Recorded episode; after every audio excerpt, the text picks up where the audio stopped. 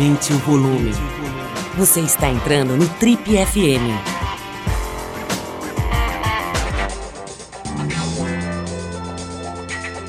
Oi, eu sou o Paulo Lima e você está acompanhando a versão podcast do Trip FM.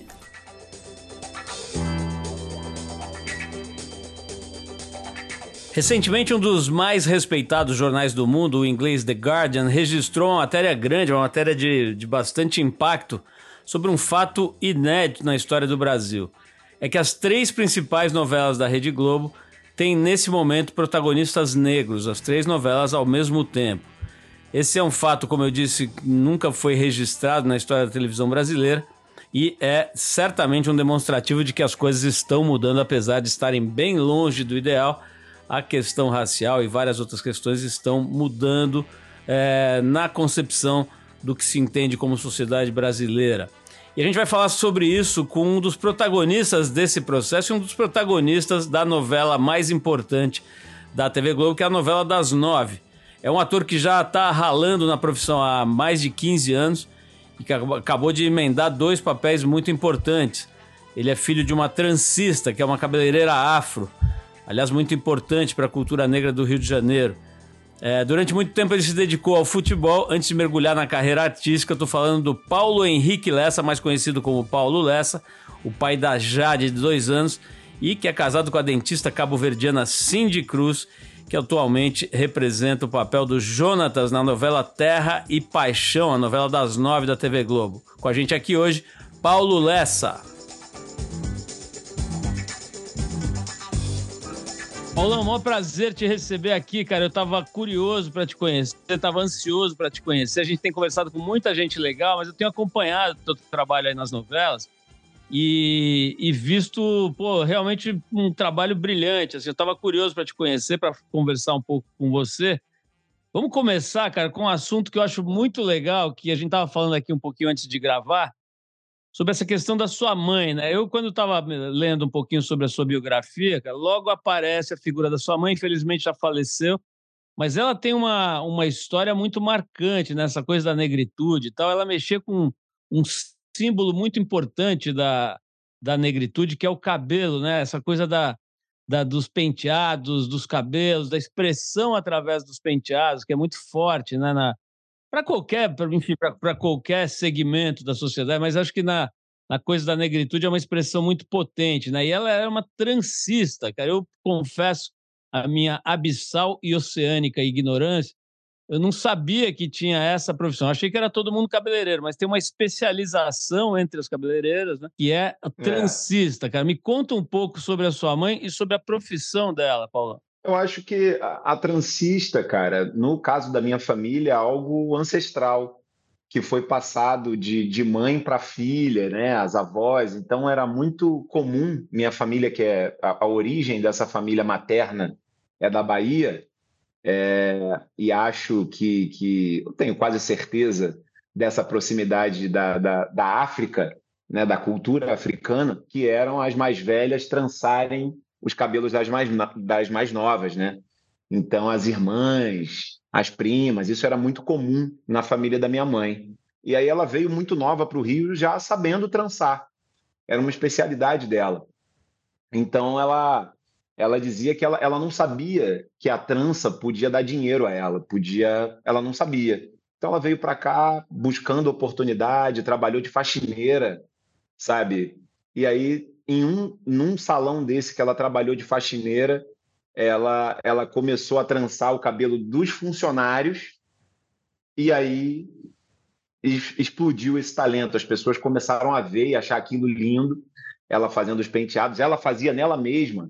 Então as pessoas viam nela e, e, e queriam replicar aquilo. É... E aí foi quando ela ela teve a necessidade, a oportunidade de abrir o Afrodai, que foi um, um salão muito famoso, né? Minha mãe teve muito sucesso como empresária assim nos anos 80, 90 ali, começo de 2000, um salão afro que atendia é, uma, uma, uma gama de artistas maravilhosos, né? Então, assim, ela tinha Zezé Mota, Tony Tornado, Antônio Pitanga, Benedita da Silva, né? Uma galera muito muito forte no meio artístico, cultural e até político também, né, com a Benedita, como clientes e pessoas admiradoras do trabalho dela. E aí, posteriormente, você falou de, de uma coisa, de um, de um lance importante, né, que é esse trabalho com a autoestima, né? E aí ela, ela, ela avançando um pouco mais nisso, ela resolveu fazer os projetos sociais.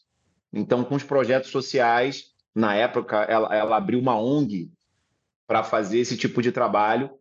E aí ela formou vários, milhares de, de, de, de transistas, de novos transistas, né?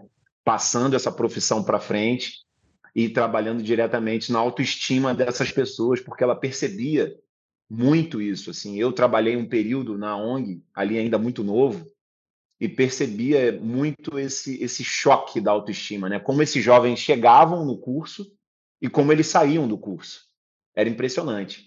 O Paulo, essa, essa história é muito legal, né, cara? Pelo que você falou, ela era bem pobre no começo, né? Como trabalhando como faxineira e tal.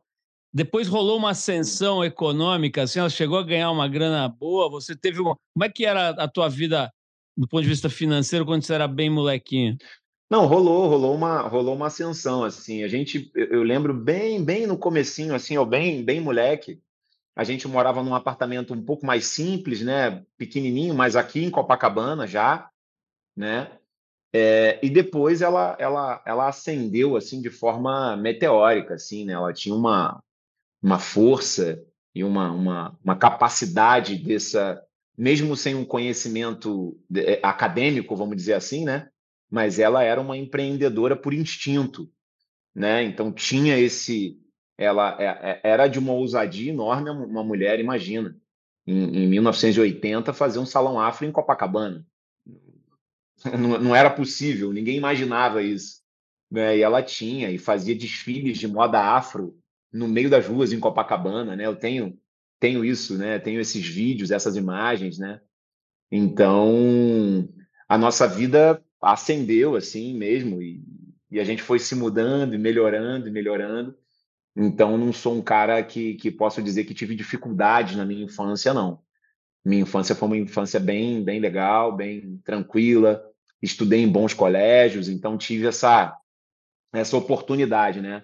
ela conseguiu fazer essa estrutura, me, me entregar essa estrutura. Mas você, a gente está falando da sua mãe, você não mencionou seu pai. Seu pai era presente, estava ali na parada ou, ou não? Ele, não, eles eram, eles se separaram muito cedo, né? Assim, eu era muito pequenininho, né?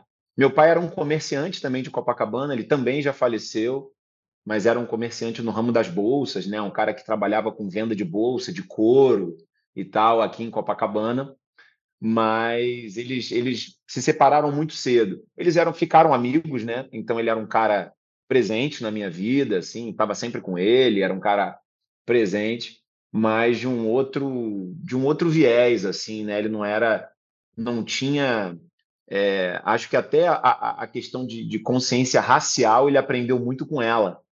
E ele dizia isso, né? Que ele veio aprendendo isso com ela, mesmo separado, depois com a amizade deles, né? eles trocando ideia, ele acabou entendendo várias questões né, sociais e raciais ali a partir das conversas com ela. Paulo, tem um colega seu que você, pô, enfim, deve, deve ter conhecer bem, né? Porque vocês estão, inclusive, contracenando agora na novela, que é o Jonathan Azevedo. Eu já bati papo com ele aqui, conversei com ele aqui, entrevistei ele aqui também.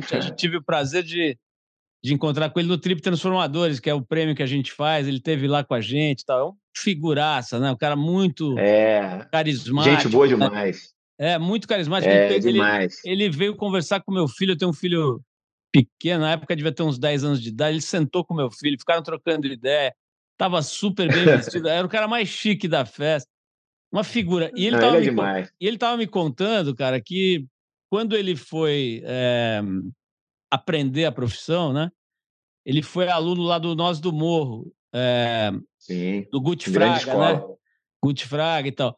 E ele contou, cara, um negócio que eu nunca esqueci, que ele perdeu três dentes, cara, para estudar, para fazer esse curso, cara. Ele perdeu três dentes em três noites diferentes, porque ele ia a pé. Eu me lembro. É no Vidigal, né? O Nós do Morro, não é? No Vidigal. Lá é, no Vidigal, é. E ele morava naquela cruzada, eu acho. Da... Então ele ia andando. Cruzada São Sebastião. Ele andando para lá e três vezes diferentes, ele foi parado pela polícia e socado. E ele perdeu três. Ele falou assim: Olha, cara, o meu, o meu curso de artes cênicas custou três dentes e, mais um monte de, de, de, de coisa, assim, para eu conseguir chegar nesse lugar e tal. Para você foi diferente, cara, por ter mais grana, por ter uma condição melhor, ou você também sofria esse tipo de violência? Olha, não, não custou, né? Acho que eu entendo, entendo bem o que, o que o Jonathan falou e passou ali.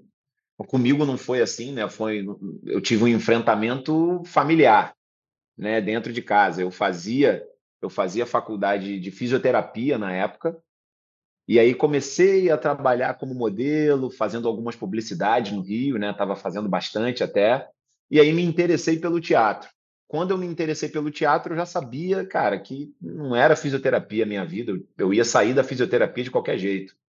E aí rolou um enfrentamento, né? Tanto com a minha mãe quanto com meu pai ali, que eles não acreditavam nisso, né? Eles olhavam, achavam muito difícil, porque e eu até entendo um pouco o olhar deles na época, né? É, isso a gente está falando de mais de 20 anos atrás. Eles olhavam na televisão e não viam ninguém. Imagina, ele via pô, uma novela com 60 atores, tinham dois atores negros, de repente. Então ele fala, cara, você vai entrar numa fria, você não vai conseguir. O que, que você vai fazer lá, cara? Vai fazer tua fisioterapia que vai ser melhor. Só que eu, eu, eu, eu sentia, cara, eu sempre senti que era possível, sempre acreditei, assim. E aí eu tive uma oportunidade na época, né, de estudar na, na oficina de atores da Globo. É, e foi engraçado isso, né, porque era a oficina de atores da Globo e na época a Globo contratava esses estudantes para passar um período de quase um ano estudando lá na Globo, diariamente. Era um, era um, um projeto bem bacana. Infelizmente não tem mais, mas era muito, muito interessante.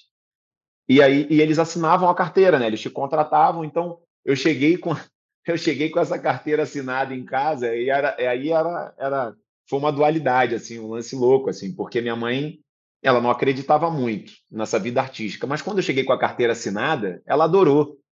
Eu falei, ó, oh, cara, vou ter que trancar a faculdade de fisioterapia porque, ó, carteira tá assinada aqui, vou trabalhar, é trabalho mesmo, não é brincadeira não. E aí ela, ela deu uma força, ela no começo nem acreditou muito, só quando viu a carteira mesmo ali assinada. E aí, aí ela deu uma força, falou, cara, então vai e se dedica se é isso que você quer mesmo. E desde então eu não parei de trabalhar. Isso foi em 2007. Isso foi em 2007. De 2007 para cá, aí o audiovisual me pegou, eu nunca mais parei, assim, desde pequenas participações, né? Até agora recentemente fazer fazer os personagens protagonistas. Ô Paulo, você deve ter tido bastante assunto com a Paola Oliveira, né? Porque ela é formada em fisioterapia, não é isso? pois é, a gente, só que a gente foi descobrir isso depois. Olha que loucura. Eu sabia, mas a gente foi falar disso já bem à frente, assim, na, na, na, na novela. Eu, ela chegou a se formar em fisioterapia. Eu, eu tinha uma identificação com a fisioterapia muito pelo esporte, né? Eu, eu sou muito apaixonado por futebol especificamente. É, e, e, e, queria manter, eu tinha um sonho, né, quando eu era moleque, de ser jogador, né? E aí não consegui, não, né, não, não, tinha, não tinha esse talento todo. E aí arrumei um jeito de estudar alguma coisa que me mantivesse ali perto do esporte, né? Então a fisioterapia acabou sendo um, um, um caminho. Acho que quando eu fui fazer a faculdade, fui descobrindo é, é, outras coisas em paralelo que, que me desanimaram com a fisioterapia.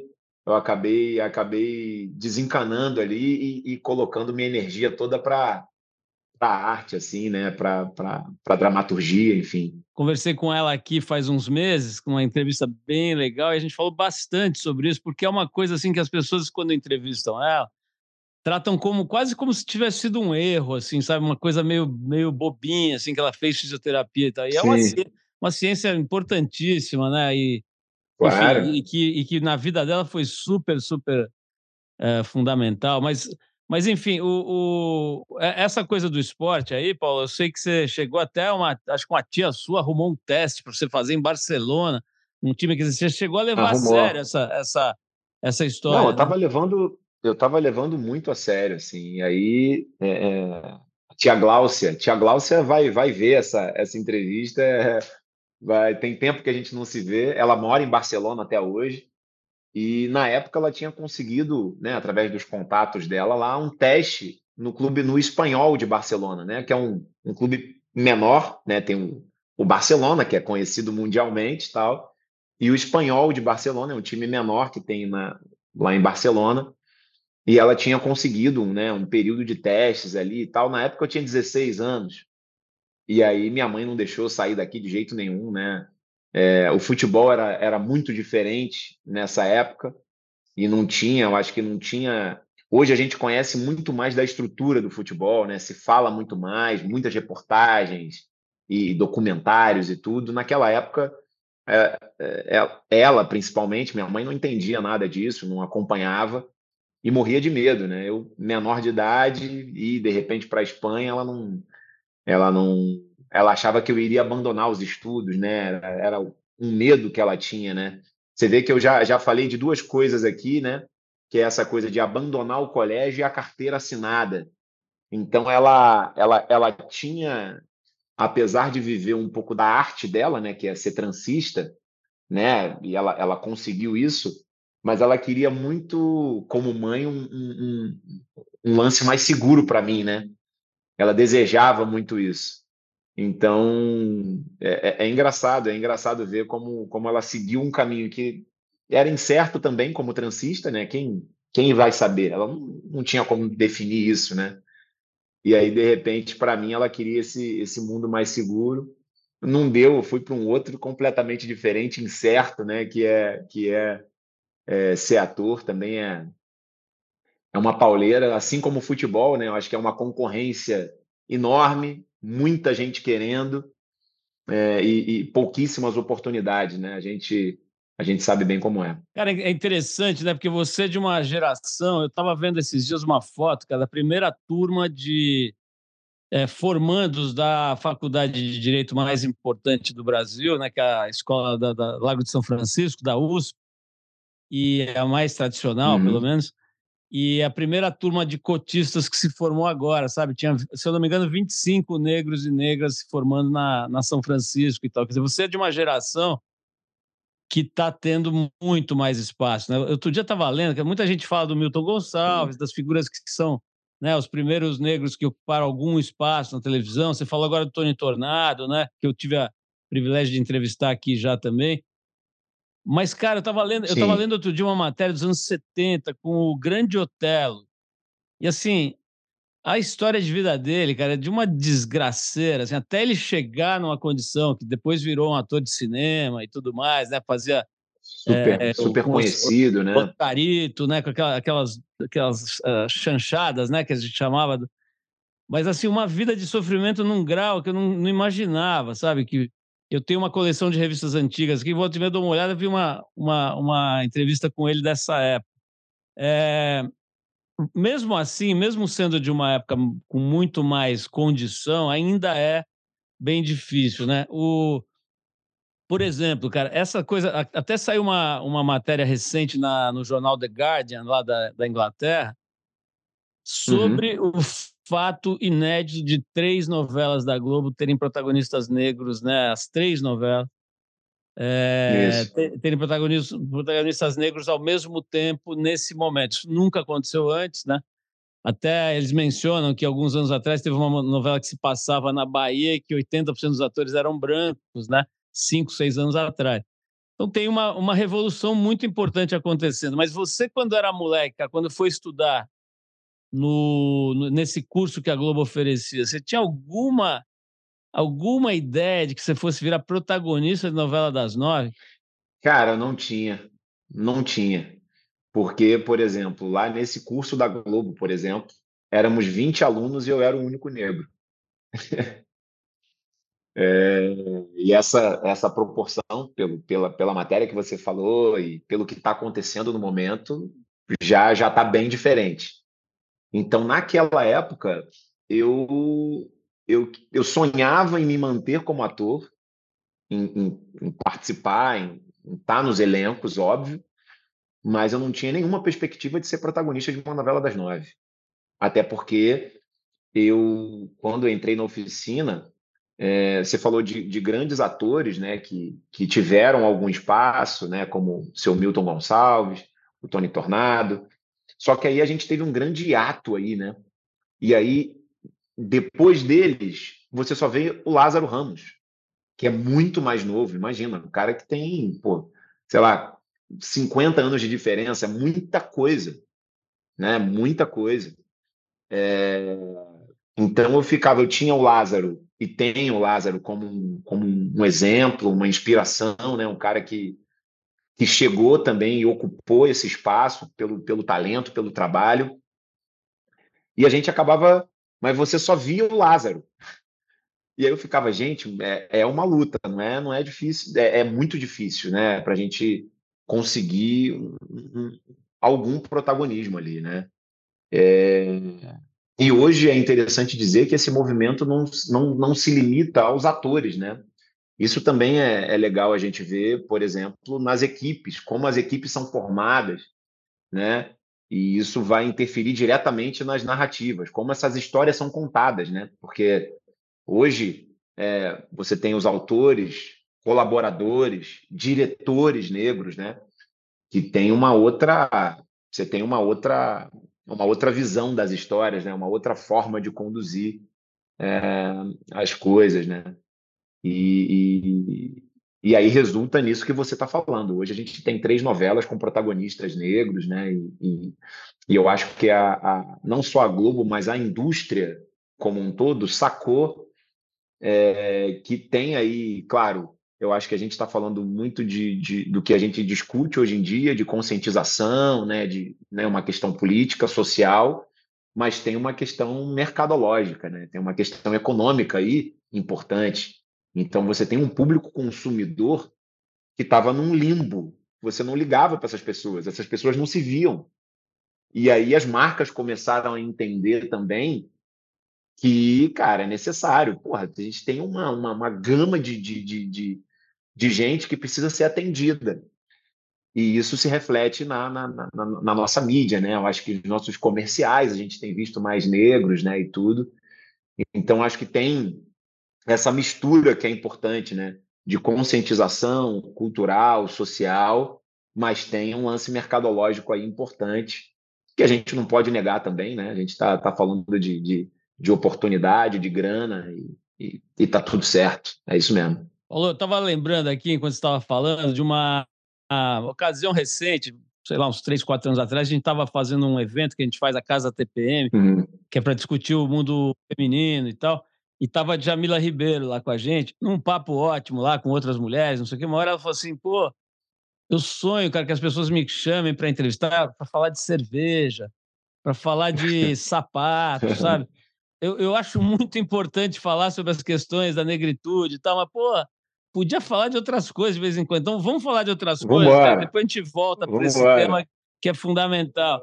É, eu queria saber de você o seguinte, cara, como é que foi essa coisa do aprendizado da dramaturgia, da, da interpretação, né? Eu tenho uma, uma curiosidade, eu 200 mil anos entrevistando gente aqui, muitos atores e atrizes, cara, eu tenho um fascínio por isso, né? Mas eh, a pergunta é mais ou menos assim: quanto por cento disso você acha que é vocação, essa habilidade de incorporar uma história, de viver uma outra vida, né? Porque é isso, né? Uma coisa meio mediúnica. Uhum. É, o quanto por cento disso é vocação, que você nasce tipo o Neymar, sabe? Puta, se amarrar o cara, o cara joga bem, né? Sim, sim. É, o quanto disso é vocação, o quanto é suor, cara, é transpiração, assim? Você consegue me, me dar uma ideia? É, é difícil, é difícil mensurar isso, assim, mas eu, eu particularmente, o meu processo, né? Ele é de muito trabalho, muito trabalho, né? Fiz muitos cursos, já, sabe, eu me interesso muito por isso, mas tem, mas tem um, um, até hoje eu respeito, tem um lance instintivo aí muito forte, né? Tem e, e tem muito, eu acho que o ator que eu, que eu estou hoje, né? Tem muito da minha experiência de vida também, né? Então eu, eu alguns amigos falam comigo a respeito da minha evolução como ator e eu acho que tem a ver com a minha vida, com a, com a, com a minha mudança na vida, assim, né? Meu amadurecimento como homem mesmo, né? Então, a minha paternidade, por exemplo. Então, cara, depois, depois que você é pai, porra, cara, você é um ator diferente. Mudou. Tua visão mudou. Mexeu num lugar de sensibilidade ali que eu não tinha antes. Então, a partir do nascimento da Jade, esse ator mudou. Já, já, já se transformou. E eu acho que a gente está nessa, nessa transformação constante. Eu sou um cara muito observador, assim, e, e, e curioso, né? E, e, é engraçado, eu converso com a minha esposa a respeito disso. A gente vê filmes e tal, eu estou o tempo inteiro é, sacando ali as minúcias do trabalho dos caras, né? É, são coisas que, que me deixam curioso. Mas eu acho que a, a, a, nossa, a nossa experiência pessoal ela vai interferir diretamente nesse ator que você é. Então, né, quanto mais aberto às experiências, né, esse, esse, esse olhar amplo que você pode ter da vida, vai interferir diretamente no teu trabalho. É o que eu acredito, né? E a, e a influência, assim, tá perto dessas divindades aí que a Globo te proporciona, as novelas te proporcionam, de repente está interagindo lá com a, sei lá, Glória Pires, ou, ou, figuras que são, né? Se, se a atuação fosse o jiu-jitsu, elas são faixa coral, né? Aquelas figuras ali que já. Como é que é isso, cara? Assim, aprende por osmose, mesmo só de observar, de estar perto, você já pega um pouco do, da, da, do jeito? Aprende, cara, aprende. A gente observa, eu observo muito. Então, você está ali gravando com, com, com o Tony Ramos, com a Glória Pires. Às vezes você tem que tomar cuidado, é muito. É engraçado isso. Esses dias eu estava fazendo uma cena com, com, com o seu Tony e, e dá uma, uma, uma, um, lance que é o seguinte: você, você tem que tomar cuidado para não ficar assistindo a cena dele durante, né? Porque você se desconcentra, você sai do. do, do você está vendo o cara, é um monstro. É um monstro que está ali na tua frente, fazendo a cena. Só que daqui a pouquinho é a tua deixa, você tem que entregar também, né? Então não dá para é, para se desconcentrar assim assistindo é, esse pessoal, mas é, cara, um aprendizado diário. É impressionante, assim. Eu, eu me sinto muito privilegiado porque eu tenho, eu tenho tido bons encontros, né, é, na minha na minha profissão, é, não só do, dos atores mais velhos, né, que a gente tem um, tem um extremo respeito, né, admiração, mas tem uma galera é, é, mais contemporânea assim que tem muita experiência, né? Então, por exemplo, é, fazer par romântico com a Thaís Araújo, por exemplo, foi uma, uma puta escola, velho, para mim, porque a, a Thaís tem. Quantos anos a Thaís tem de TV, né? É muito tempo. E, e me ajudou muito. Foi impressionante, assim, da hora que eu cheguei na, na novela, assim, foi a primeira a estender a mão e, e, e, me ajudou até o final. Assim como a Paola Oliveira também, a outra grande amiga que eu fiz e, pô, muito experiente. Tá ali, sabe, grande atriz também. Acho que às vezes a gente, o pessoal esquece um pouco, né? Fala-se muito da, dela como, como esse símbolo, né? Essa mulher linda e tal, essa coisa toda, mas, cara, é uma grande atriz que está ali, tem muito tempo de TV, muita experiência. E, e, e, me ajudou muito. Eu estava passando esses dias numa banca de jornal, cara, e vi uma foto lá, uma capa de revista do Cauã Raymond sem camisa, cara, fazendo assim uma pareceu um deus grego, dá raiva até, né, cara? Porque o cara tem uma, é, uma, é uma beleza que chega a dar raiva, né? Como é que é, cara? É, é, por exemplo, contracenar com esse cara, né? Com, esse, com essa figura aí, que tem essa coisa toda da beleza, mas tem, lógico, um talento, uma, uma qualidade. E, enfim, me conta aí, como é que é, é contracenar com esse galã número um do mundo aí? Cara, é maravilhoso. O Cauã é um grande parceiro, cara. Um grande parceiro, um cara que, que também me recebeu muito bem. É, a gente já de cara, é, como dizem, né, o santo bateu, né? A gente de cara, assim, já se deu muito bem. É um cara que eu tenho uma admiração, assim, super disciplinado. E, e acaba servindo como inspiração também nessa coisa. Ele, ele é muito disciplinado, né? É, a gente citou o jiu-jitsu agora há pouco tempo, é faixa preta de jiu-jitsu, né? Um cara é, que leva essa disciplina, me parece isso, né? Leva a disciplina da arte marcial para a profissão, né? Para o lado profissional dele, ele é muito disciplinado e acaba acaba inspirando a gente ali, né? É, no dia a dia, assim. Eu, eu acho o cara, porra, além de lindo, além de lindo, é, é, uma, é, uma, é uma inspiração, está fazendo um trabalho sensacional. Né? Eu, na minha opinião, um dos melhores trabalhos que eu já vi dele, é esse trabalho que ele está fazendo agora. É, já falei isso para ele, mas acho que não, não, nunca é demais a gente repetir. E é isso, grande parceiro, grande parceiro. Agora, cara, nós estamos falando como se tudo fosse lindo, todo mundo fosse legal, todo mundo fosse muito bom e tal, mas rola também, eu sei que rola muita sacanagem, muita puxação de tapete. Tem nem todo nem todo parceiro de profissão em qualquer profissão, é. nem todo mundo ensina, dá a mão e tal. Você já pegou, cara, assim, não precisa, evidentemente não vou te pedir para citar nome, mas você já pegou, cara, uns, uns colegas malas, assim, que não querem saber, que são vagabundos, chega atrasado, não decora o texto. Você já viveu esse lado aí também, cara? Cara, eu já, eu já vi, né? Eu já tive né, companheiros de trabalho meio assim, meio que ah, pô, não sabe direito a cena que vai fazer no dia, já, já, já rolou, mas nada que me prejudicasse, não. Sabe? Era, era, era algo que, que prejudicava a pessoa, né? A pessoa estava se prejudicando com isso. Bom, já que a gente está falando da, da, da, profissão, né, do trabalho, cara, queria te perguntar sobre um outro aspecto que é bem peculiar, né? Você está vivendo aí uma, um momento muito brilhante aí da tua carreira, protagonista atrás de protagonista e tal. Ao mesmo tempo, a gente está vendo aí uma desova de atores e atrizes, técnicos e jornalistas da TV Globo diária, quase, né, cara? Quase todo dia tem lá, fulano não renovou o seu contrato, Beltrano foi afastado e não volta mais.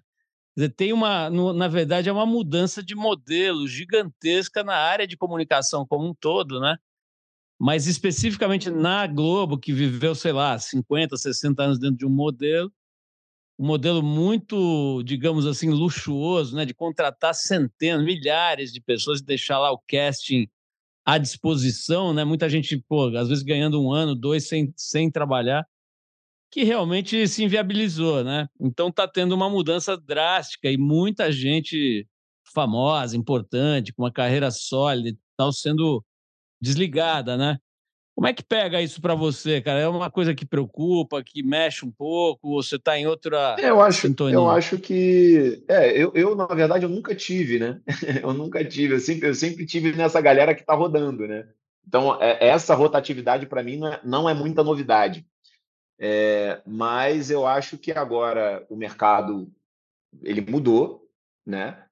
E está se propondo essa rotatividade de fato, né? Com grandes empresas, é, principalmente do streaming, vamos dizer assim, se colocando no mercado nacional para absorver esses, esses, esses profissionais que estão saindo, né? Então, é, assim como tem as saídas da Globo, tem é, é é, essa galera se realocando em outros lugares também, né? Então é, existe essa essa rotatividade que eu acho que eu acho saudável, eu acho bacana para o mercado essa rotatividade a partir do momento que, que eles entenderam que não dava mais para manter uma estrutura gigantesca como aquela que você falou, imagina, centenas de pessoas e às vezes não não não não, não conseguindo aproveitar para né, para todos os trabalhos ali. Então, eu acho que é uma, uma rotatividade que acaba sendo saudável. Eu acho que precisa, a gente ainda precisa entender ali no audiovisual como é que como é que vai se encaixar essa questão do streaming no Brasil, né? Esse mercado do streaming que a gente, eu acho que nós atores e a galera técnica também a gente via com muitos muito bons olhos assim, né? É, na questão da oportunidade e, e eu acho ok, mas eu acho que é bacana a gente entender também a questão financeira, como, como é, né? Porque a gente, claro, tem o espelho do mercado americano, que é, que é, que é o, o que a gente está sempre vendo, né? E como a gente começou a ver lá Netflix e outros e outros streamings, né? É, mas acho acho bacana entender é, como isso pode melhorar para a gente. Eu acho que a, a gente ainda está vivendo um pouco desse, desse experimento, vamos dizer assim. Ainda está sendo. Me, me, parece isso, eu sinto isso conversando com outros amigos que estão tanto trabalhando na, na, como equipe técnica, mas também é, em, em, como atores, né? Ainda uma coisa meio experimental, sacando ainda como pode ser o melhor modelo, né? E eu acho que a gente pode achar, pode achar algo que seja, seja interessante, sim. Né? E a Globo agora, a Globo, ela, ela, mesmo sem ter um elenco fixo contratado, ela, ela aumentou demais o número de produções, né? Principalmente com o streaming deles, né? Então, você tem uma rotatividade dentro da própria Globo muito grande. Ali do, do Globoplay, né? É uma, é uma loucura, assim. São muitos atores. Quando você para para pensar a quantidade de gente que eles empregam, mesmo que de maneira rotativa, né, não ficando muito parado ali, é, é muita gente e é uma roda que tem que girar. E fazendo produções de altíssimo nível, né? Isso, isso é que é legal dessa época, né? Que a régua vai subindo, né? Chega a HBO, chega não sei quem, a Globo não pode parar, tem que produzir coisas mais legais, tem feito produções Exato. muito, muito boas, né? Mas o, o Paulo, o meu lado TV Fama aqui, cara, meu lado meio Nelson Rubens, meio, meio Amaury Júnior, cara, tô, tô, me segurando aqui, que é o seguinte. Eu, eu investiguei, cara, e você é casado com uma mulher muito bonita, dentista, né? A Cindy, né? Que, é, que tem uma Isso. coisa muito interessante, cara. Ela é do Cabo Verde. Eu tive o privilégio de, de conhecer, eu tive acho que duas vezes no Cabo Verde e fiquei é encantado. É? É, fiquei encantado lá primeiro com a comida, né, cara? É um negócio é de matar, né, cara? Aquela é combinação da, da é coisa é da África com Portugal, dá, dá uma comida que você dá vontade de se jogar no chão. Qualquer buraco, qualquer buraco que eu entrava lá, a comida era deslumbrante, né? E tem a coisa do surf também, pouca gente sabe, mas tem ondas maravilhosas lá. Eu fui para isso e tem uma memória Sim. assim de, de ondas maravilhosas, praias lindas e tudo, mas quero saber Sim. do seu lado chavequeiro, cara. Parece que você conheceu a sua esposa numa festa de faculdade, né? Uma coisa desse tipo. E eu quero saber como é que foi essa história. É, a gente, na verdade, tinha já que ela, ela veio num programa de, de, de, colaboração entre os dois países, né, para estudar aqui. Então, ela se formou em odontologia aqui na, na UFRJ é, e eu conheci ela através de amigos em comum mesmo, né? O pessoal de faculdade e tal, na época, frequentando. Tinham muitos estudantes cabo-verdianos aqui na época, por conta desse programa, né? É, e a vida no Rio de Janeiro estava mais barata na época, tava, era mais possível, né? Mas. E aí a gente se conheceu através de uma amiga, Carol, Carol que foi. Carol, que é minha, minha, minha amiga e, e, e cupido. Foi ela que apresentou a gente. E desde então a gente não se separou, cara. Isso já tem, já foi desde 2007. Então já tem bastante tempo. E é uma cultura, assim, né? Foi, foi muito legal porque é um, um, casamento interessante, né? Não só, né? Eu me casei não só com a Cindy, mas, mas com a cultura dela, assim, porque eu, eu sou muito apaixonado por Cabo Verde, assim como você que, que teve a oportunidade de conhecer. Eu já fui mais oito vezes para Cabo Verde.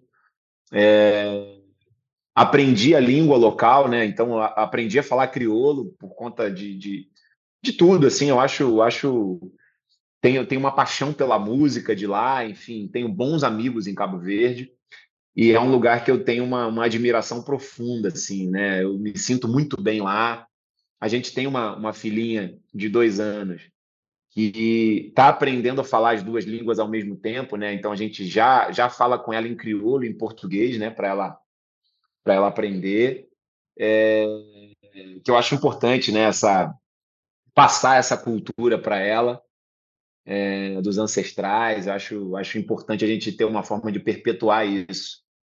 E Cabo Verde, cara, é uma grande uma grande surpresa, assim, né? Eu, eu não conhecia né? A única referência que eu tinha de Cabo Verde na minha casa era um disco da Cesária Évora. A minha mãe ouvia Cesária Évora e eu nem pensava em conhecer a Cindy, mas eu já, já tinha era, essa era a única referência. Não tinha nenhuma referência visual de Cabo Verde. É, e as pessoas conhecem muito pouco de Cabo Verde. Eu, eu até tento, assim, né, com os amigos próximos, em algumas matérias ou conversas que eu tenho oportunidade de ter, falar mais de Cabo Verde, porque é um país incrível. É um, você foi, você viu, é um país lindo. É formado por 10 ilhas, né? Então você tem uma, uma diversidade ali impressionante. Tem ilha vulcânica, tem, tem praias de, de estilos diferentes, né? Uma comida maravilhosa, um povo super animado. E eu tenho, tenho, acho que eu tenho sorte de ter conhecido Cabo Verde. Né? Com certeza a galera de Cabo Verde vai acompanhar esse papo nosso aqui. Então, um, um, um, queria mandar um beijo para tudo gente de Cabo Verde que está poder acompanhar nossa entrevista, nosso papo. Então, Bisoto poder acompanhar de Cabo Verde, Lina Brasil, um beijo, beijo grande. É, tchau, saudade Bisoto. O Paulo, assino embaixo, metade eu não entendi, mas assino embaixo, eu só conhecia. Eu, olha, eu só conhecia a Ilha do Sal, as duas vezes fui para lá e já fiquei apaixonado. Imagina o resto, porque a Ilha do Sal tem essa coisa mais árida, né? Não tem quase vegetação e tudo. Sim. Imagina as outras ilhas que são totalmente diferentes. Mas, é, Mas é olha, uma ilha eu, com estrutura mais eu turística. Dizer o né? seguinte, queria te dizer o seguinte, cara, se, se existisse um, um, um aparelho para mensurar a beleza e o charme, só uma pessoa iria ganhar, iria ganhar de Cauã Raymond iria, iria obter uma pontuação maior de beleza e charme, elegância, que é a Jade, né? A sua filha, que é uma coisa de, é de uma fofura, é, não, não cabe no reloginho, né? É demais. Mas assim, estamos falando de, de novo, estamos falando da parte linda de tal, e o Cabo Verde, e a filhinha e tal. Agora é o seguinte, cara, casamento é complicado, né? Pode ser quem for, pode ser bonito, feio, mais velho, mais novo, é, é, é uma é uma história, é um gerenciamento, né? uma gestão, é uma Sim. coisa que precisa ser regada, cuidada, né? É, e tem uma coisa que eu fico pensando, eu já vi casais de culturas diferentes, digamos, de backgrounds diferentes, que a coisa, uma certa altura, pega, né, cara? Você ser de uma cultura diferente não é exatamente fácil ao longo do tempo, né? Já, você, já, você já lidou com dificuldades por questão de, sei lá, de, de raízes diferentes? Não, não. Assim, no começo, bem no começo né, da, do, do, nosso casamento, quando eu ainda não falava crioulo, essa, esse não entendimento da língua às vezes me deixava um pouco, um pouco inseguro ali, porque, como eu te falei, tinham muitos cabo-verdianos aqui então a gente frequentava muitos eventos, muitas festas cabo-verdianas e africanas, né, na verdade, né, da comunidade africana. E, e, é, e, é, engraçado porque quando eles se encontram, eles só falam crioulo. E aí eu me sentia completamente excluído, né?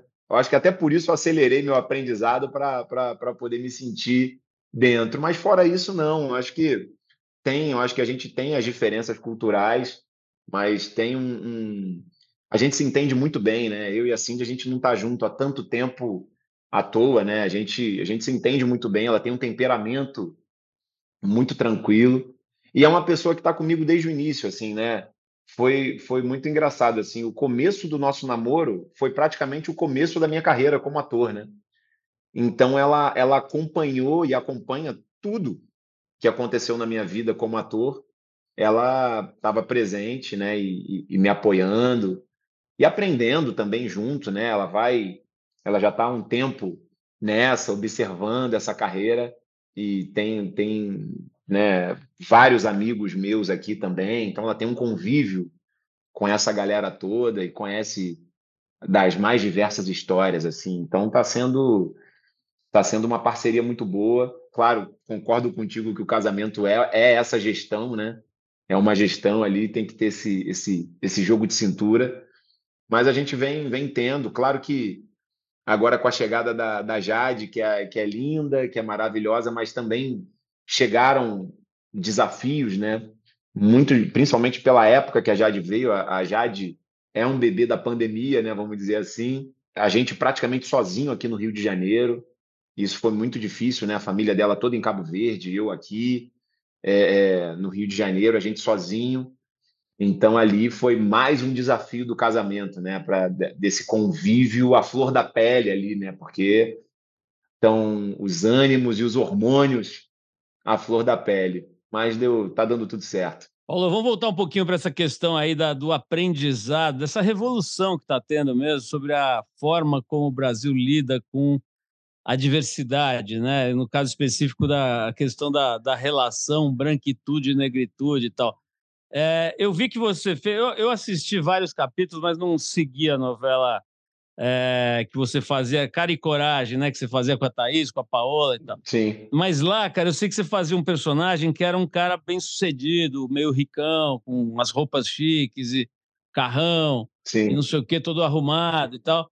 E que tinha aquele cabelo dread, né? Que era uma simbologia interessante, né? Porque é um cabelo geralmente associado com meio reggae, meio largadão. Isso. E tal.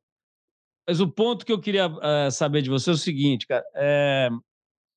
Como é que é quando você representa um papel que não é normalmente mostrado, né? Que não é normalmente visto, né? Acabei de falar, pô, a primeira turma que se formou na USP em Direito no processo de cotas foi agora, uma turma mais volumosa. Ou seja, em geral, cara, a população preta ou negra, como, como as pessoas prefiram aí, é, ainda está conseguindo aqui e ali um pequeno espaço, né? Na, no, no, digamos, entre muitas aspas, no poder, principalmente uhum. poder econômico. Sim. E também político e tudo mais. É, como é que foi, então, cara, fazer um cara bem-sucedido, negro e tal, numa novela importante? Você acha que isso, isso move a roda, né? Quer dizer, é, é importante no sentido de mover uma roda que está evoluindo? Eu acho que é importante, cara. É importante pelo poder que a televisão tem o alcance que a, que a televisão tem, né? Então, quando você traz um personagem negro, protagonista, bem sucedido, ali, você ajuda a quebrar um estereótipo que é criado. Você, você falou bem, né? O cara dread, paz e amor, meio, larga, meio largado e tal. E, de repente, você é, mostra para essas pessoas, de certa forma, que é possível tá ali numa outra, numa outra posição. Então você vai, eu acho que a televisão veio há anos construindo e vem, né? Ela constrói o imaginário popular, né? Então acho que é, é, é, é a gente construir e eu fico feliz pra caramba de estar tá, tá participando, de ser uma pecinha disso, né?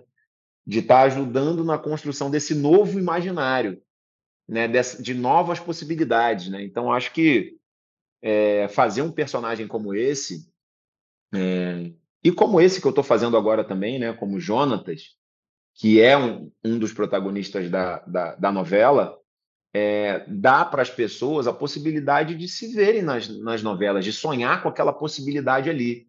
É, eu acho que não só artisticamente falando, mas de serem protagonistas das suas vidas, assim, né? Porque é, quando, quando eu te falei que, que tinha um hiato ali entre o seu Milton e o Lázaro, por exemplo, pô, onde que essas pessoas se viam? Onde é que esses jovens, onde que, que, que, as crianças daquela época se viam? Em lugar nenhum. O cara só sonhava em ser jogador de futebol e, e, e, e ter uma banda de pagode. Pô. Era o máximo que, que, que era o auge da vida de um, de um jovem negro. E hoje eu tô, eu tô vendo, eu recebo várias mensagens, né, é, é, de jovens dos mais diversos é, é mercados, vamos dizer assim, né, é, falando que, que, que, que o meu trabalho acabou sendo uma injeção de ânimo para eles também. Então, às, às, vezes, seja numa, numa questão estética, por exemplo, do próprio dread, cara que não tinha coragem de colocar aquele cabelo. Hoje, 2023, não tinha coragem porque era totalmente reprimido e de repente viu no meu personagem uma possibilidade ali é, de ver e de sonhar com alguma perspectiva diferente. Então eu acho que ali a gente acaba servindo de espelho para muita gente, né? A gente fica numa, numa exposição. Eu, eu converso muito com os amigos de, de, de profissão assim a respeito disso, né? Dessa responsa que a gente que a gente segura além do entretenimento, né? Então tem o entretenimento, quer fazer a novela, que é muito bacana, no horário da janta, todo mundo ali super animado, mas qual o significado de estar tá na tela hoje, né? Qual o significado de estar tá na tela hoje? Que é uma é uma é uma é uma mensagem. Estar na tela hoje, sendo protagonista, é revolucionário. Hoje é, né? Sempre foi, mas hoje é, é, é, é, algo, é algo revolucionário, porque, como você falou bem, ajuda a mexer essa roda. Você, a, a roda não para. você continua essa engrenagem, você não trava esse processo no meio, né? Então, tanto que foi reverberar lá na Inglaterra, não foi? a matéria, uma matéria enorme no, no, no The Guardian, que é incrível, né? Eu achei maravilhosa. Eu vi, vi algum, alguns pedaços assim incríveis. Bom, eu posso dar um depoimento que acho que você sabe melhor que eu, mas eu me lembro de entrevistar gente aqui, se eu não me engano, Taíde, por exemplo, entrevistei há, sei lá, 30 anos atrás, é, e ele falava, falou, ó, cara, na, na favela hoje tem duas referências, né? O traficante e o rapper. Uhum. Né? A molecada tem dois, dois, dois, dois, dois vetores, digamos. Sim. E hoje, pô, isso fe felizmente mudou, né? Acho que dava para falar também do, do, jogador de futebol, que sempre teve né, uma presença, o povo preto e tal, mas hoje você tem toda essa, essa mudança positiva. A gente sabe que está anos-luz distante do ideal, né? ainda é um país extremamente racista, tudo isso, mas isso se vê todo dia nos jornais e nas ruas, né? Mas tem sim uma mudança interessante da qual você é protagonista também. Agora, me conta uma coisa, cara. Eu, eu sei que essa coisa, as pessoas imaginam, né? O cara aparece na novela, fica milionário no dia seguinte, então a gente sabe que não é assim, né? É. Mas, é, inclusive porque uma das formas de ganhar mais grana dos atores e atrizes é a propaganda, né? A propaganda também não abria espaço, não tinha. Agora, agora isso mudou também, né? Você liga lá o intervalo das novelas ou do Fantástico, do que for, você vai ver uma série de produções publicitárias com famílias negras, crianças negras e tal. Exatamente. Mas a pergunta, a pergunta é a seguinte, cara, nesse lugar que você chegou, você ainda é bem novo, 41 anos, né? Uhum. Mas nesse lugar que você chegou, cara, já começa a entrar uma grana mais legal, você começa a ficar numa outra, numa outra condição, a propaganda te chama, por exemplo, chama tanto quanto um ator da mesma idade, branco, da mesma não. É, da mesmo tempo de janela? Ainda, ainda não. Né? Ela ainda, ainda existe um, uma, uma discrepância grande nos salários, ainda existe uma discrepância grande nos cachês. Então, a minha luta hoje é assim: eu estou tendo um reconhecimento artístico muito interessante, que eu acho fabuloso, é, fruto de muito trabalho, e é muito bacana, assim, né, um reconhecimento artístico, de uma evolução artística, de ocupar uma posição é, de momento assim, né, muito muito bacana, muito interessante, que move tanta gente como a gente acabou de falar, mas eu acho que a parte, por exemplo, como a gente tocou agora, né, na parte específica financeira, a gente ainda tem que chegar. Então é, é, é um movimento que ainda não, não ainda não encaixou, precisa encaixar mais. Então, por exemplo, é, com certeza, com certeza os salários são discrepantes. Isso aí, se a gente tiver acesso aos números, eu acho que, que as pessoas podem ficar até meio, meio espantadas, assim, né? Então, acho que os salários ainda são, são diferentes, os cachês são, são diferentes ainda, e eu, eu vou buscando isso, eu sou chato com isso, cara. Então, eu vou é, tem, tem essa parte né, do, do, do, do public post né, que a gente faz, as, as pequenas propagandas ali no, no, no, nosso Instagram, nas nossas redes sociais, né?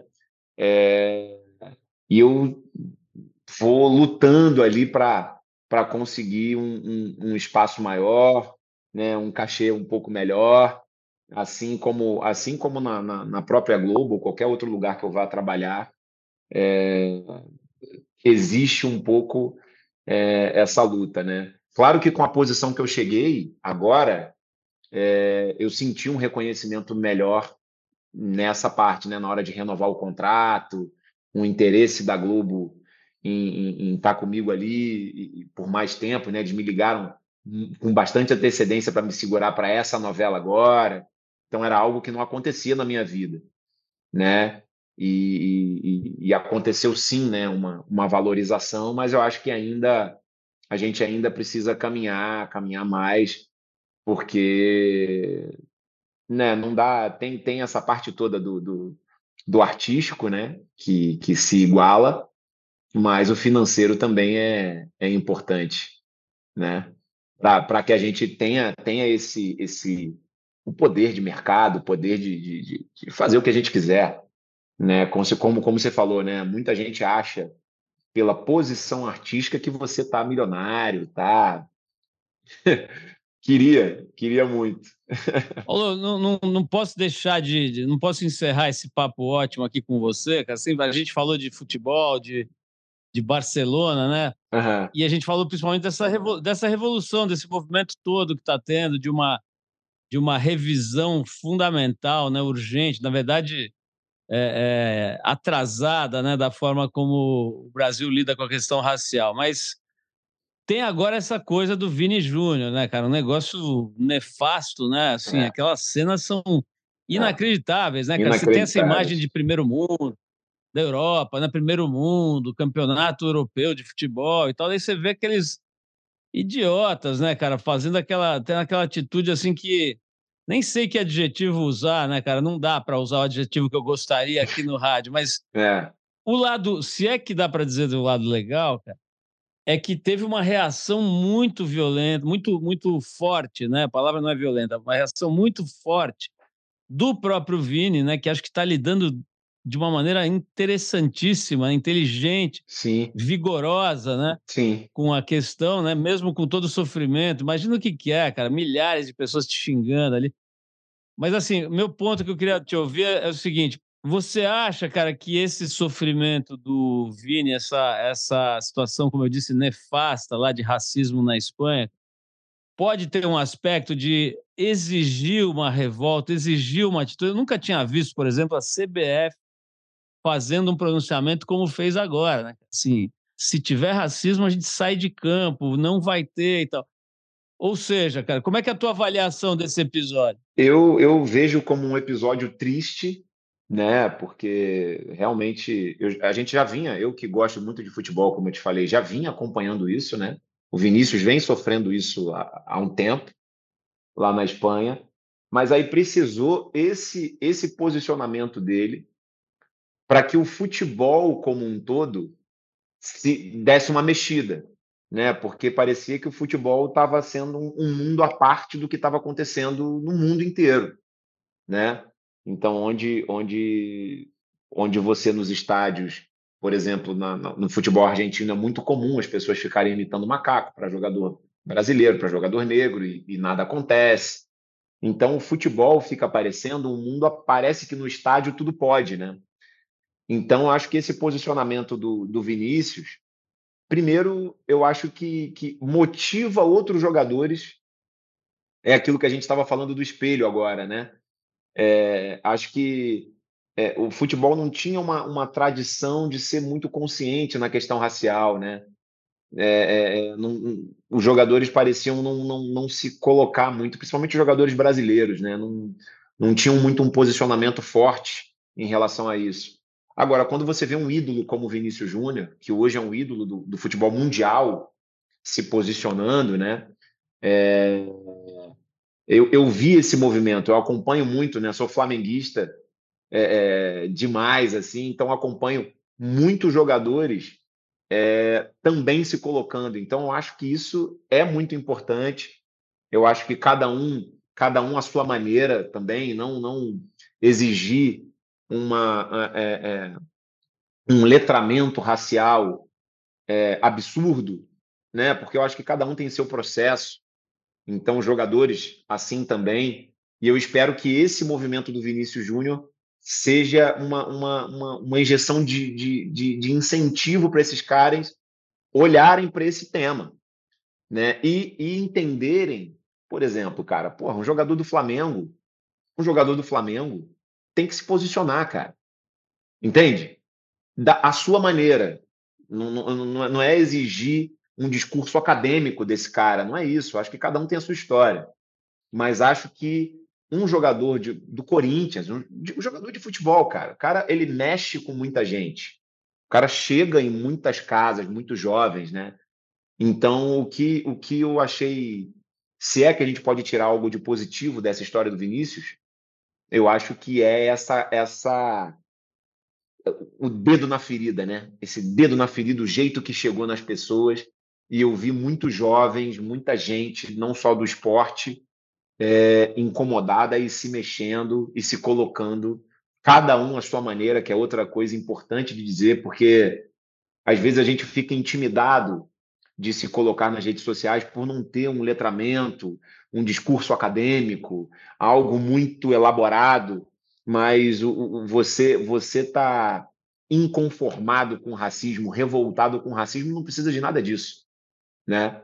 É a forma como você como você pode se colocar, acho que dá, de maneira é, popular, tranquila, enfim, é, mais fácil, de fácil acesso ali.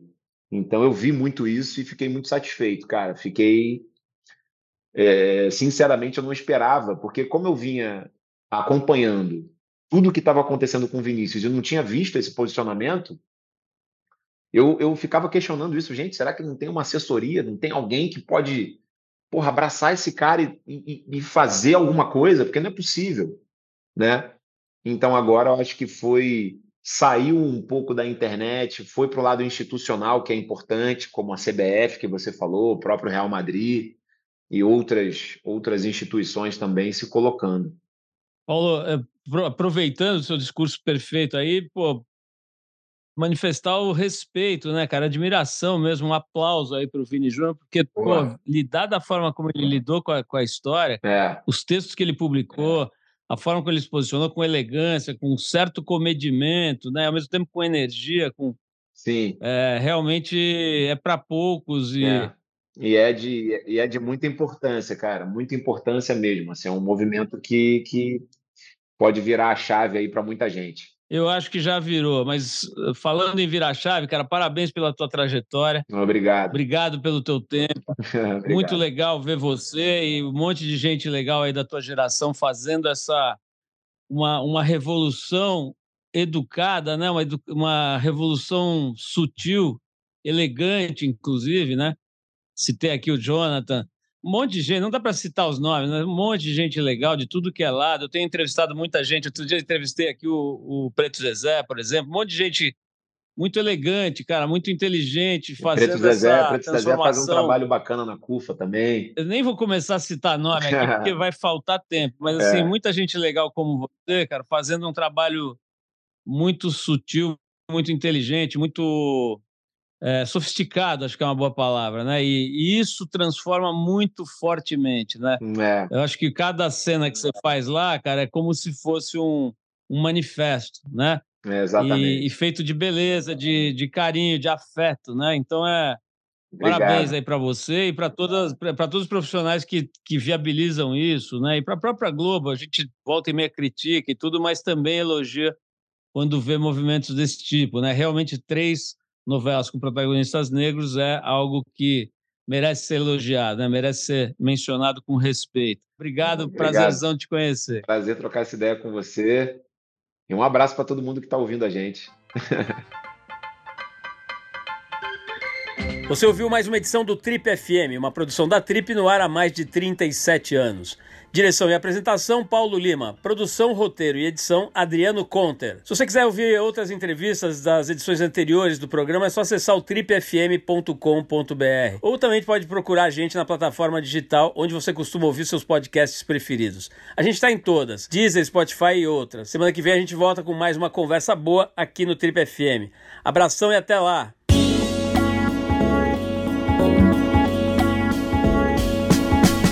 Você ouviu Trip FM.